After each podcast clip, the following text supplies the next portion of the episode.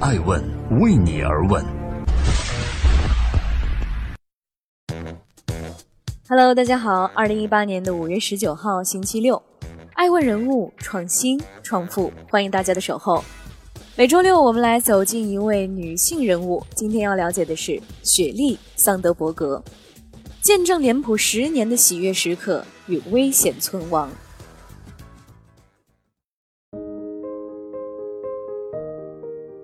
今年是雪莉·桑德伯格加入 Facebook 的第十个年头，她却和扎克伯格一起面临着 Facebook 史上最严重的信任危机。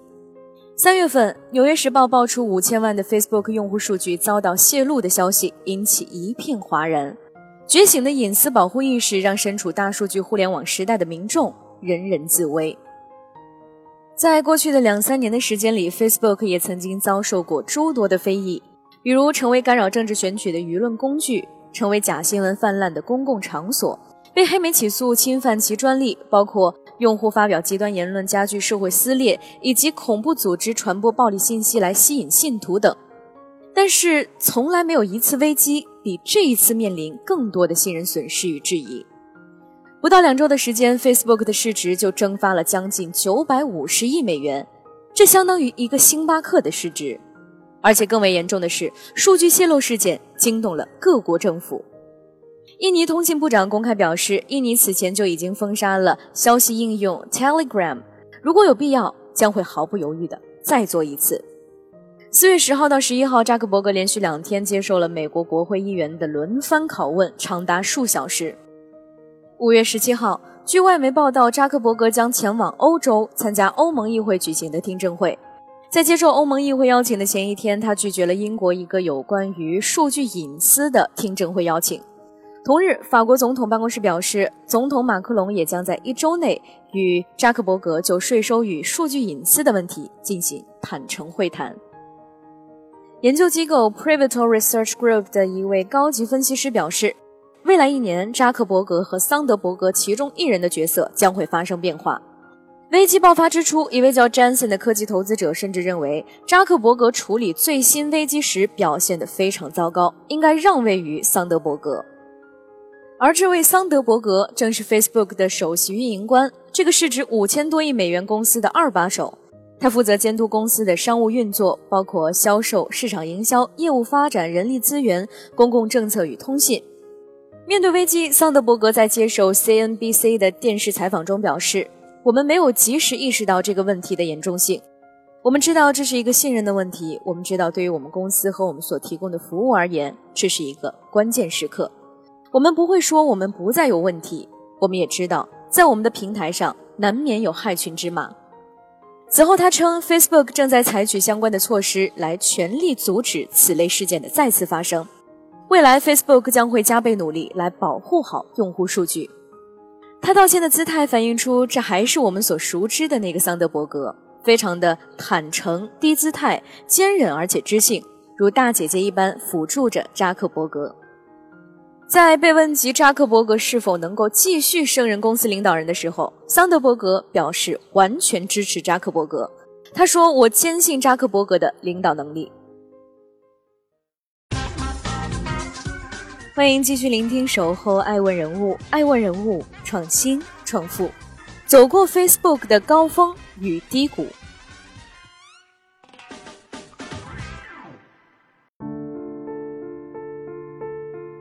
二零零八年，扎克伯格二十四岁，Facebook 四岁，他迎来了历史上的第一位女性高管雪莉·桑德伯格。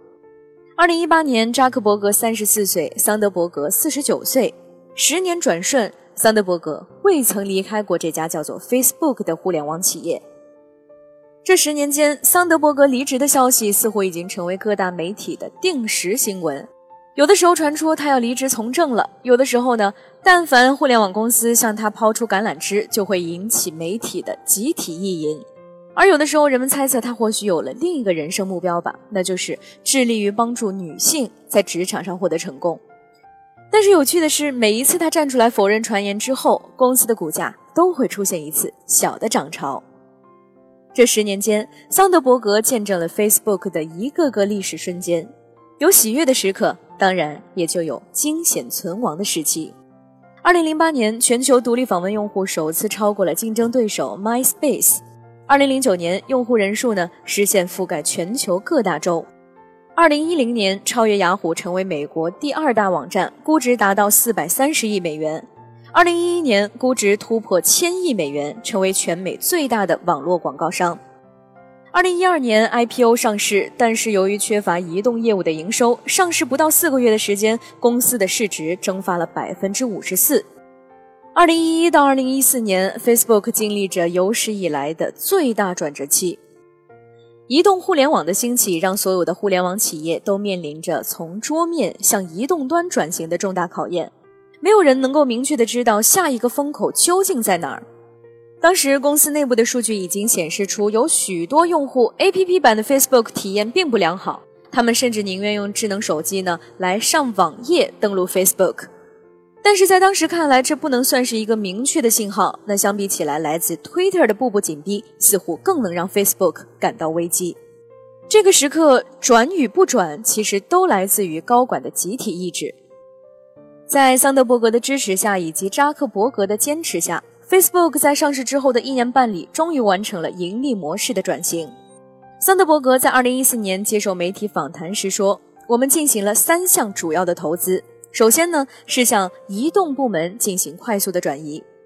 当转型开始时，我们确实把所有的资源都转向了移动部门，并且做了一次非常快速的转变。第二项是进行广告招商投资。”二零一四年初，Facebook 有超过一百万的广告用户，而且其中包括了大品牌企业和中小型企业。第三项投资呢是广告产品。他表示，我们在目标市场选择、测量和简化三个方面都进行了投资，以确保我们推出的产品能够回报客户，同时也使 Facebook 的广告受众获得真正良好的体验。一年半之后，Facebook 超过一半的收入都来自移动部门。而作为负责公司商务运作的高管，桑德伯格就是广告招商与广告产品业务上的顶梁柱，如此的关键而又不可或缺。欢迎继续聆听《守候爱问人物》，爱问人物创新创富，参与 Facebook 的文化塑造。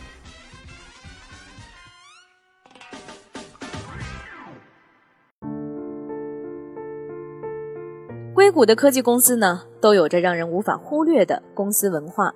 比如说苹果，苹果呢就拥有极度封闭的集权文化。在硅谷苹果的新总部，一名高管曾经告诉艾问，许多公司的结构体系呢是平行分布，但是苹果公司则是垂直分布，每个部门之间彼此分开，相互独立。每个职能部门在其他的国家都设有独立分布，彼此之间几乎是处于不交流的状态。因为在苹果的员工眼中，交流也是浪费时间。当艾问问出“你认为乔布斯是一个怎么样的人”的时候，一个曾经和乔布斯工作多年的高管，他非常直接地答道：“乔布斯是一个没有表情的人。”而与之截然不同的是，Facebook 则是一个典型的开放型公司。出生在1980年以后的千禧一代，常常是无拘无束，乐于社交。把工作呢就等同于做自己感兴趣的事儿。如今，在公司的两万多名员工中，这批八零后占据了主导地位。Facebook 公司呢，他们的部门与部门之间有非常强的连接性，大家每天都在交流沟通，每个人都非常关注社交这个领域。在这样一家完全透明的公司，桑德伯格呢甚至没有自己的办公室，但是他专门开辟了一个区域当做会议室。中间放着一张桌子，而旁边呢是站立式的工作台和现代感十足的家具。而在会议间歇，他就和很多同事一样，去抽空登录一下自己的 Facebook，来看看粉丝们的留言。他有非常多的粉丝，而且尤其是女粉丝。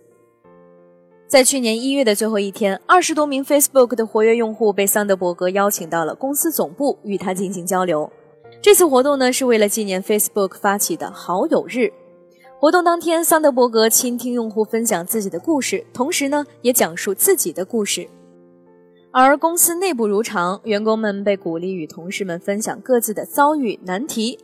Facebook 如今在企业文化的很多方面都表现出这种特点，这在很大的程度上也要归功于桑德伯格本人。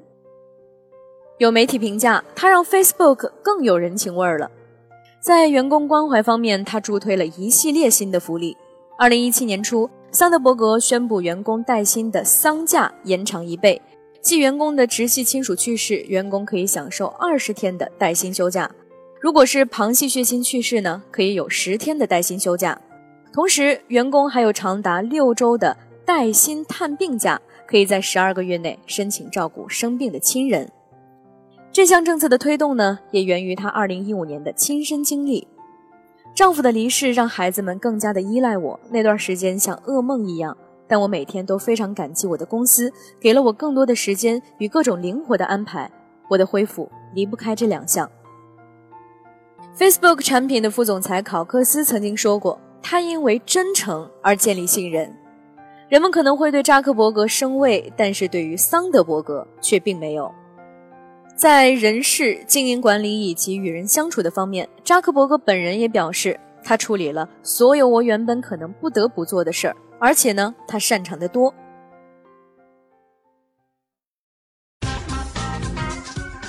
欢迎继续聆听《守候爱问人物》，爱问人物，创新创富，丢掉 Facebook 的光环。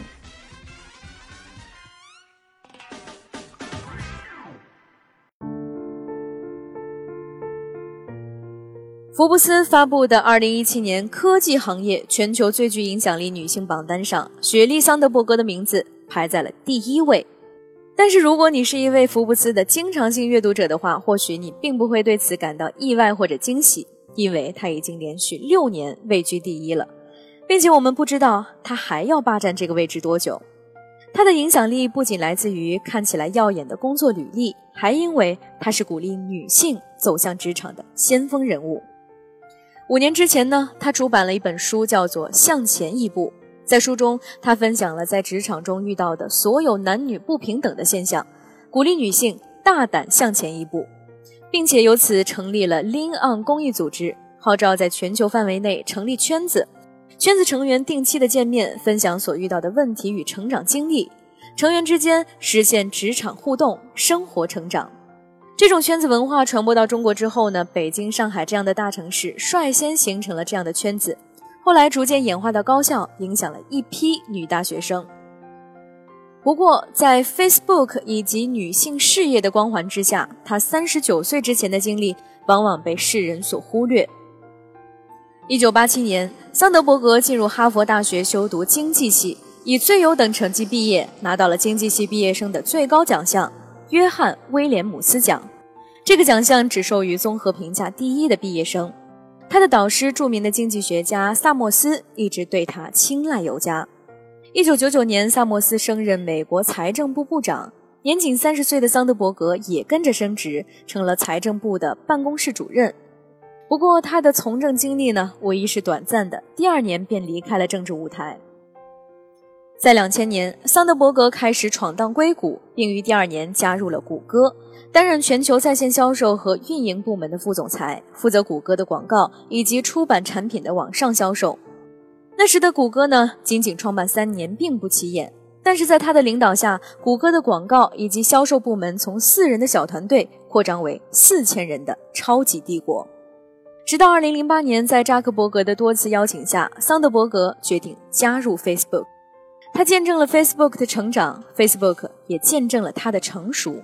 某种意义上，桑德伯格成就了 Facebook，Facebook 也成就了如今的他。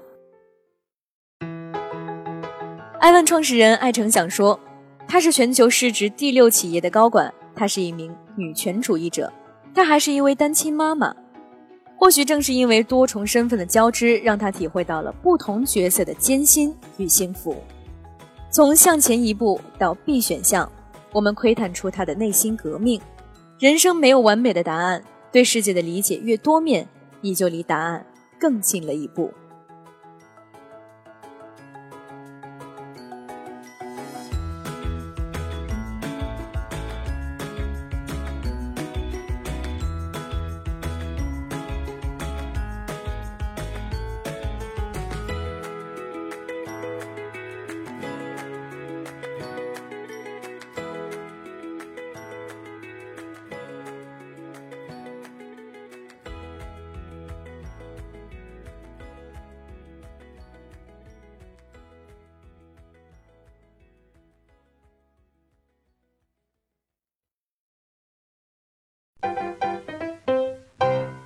爱问是我们看商业世界最真实的眼睛，记录时代人物，传播创新精神，探索创富法则。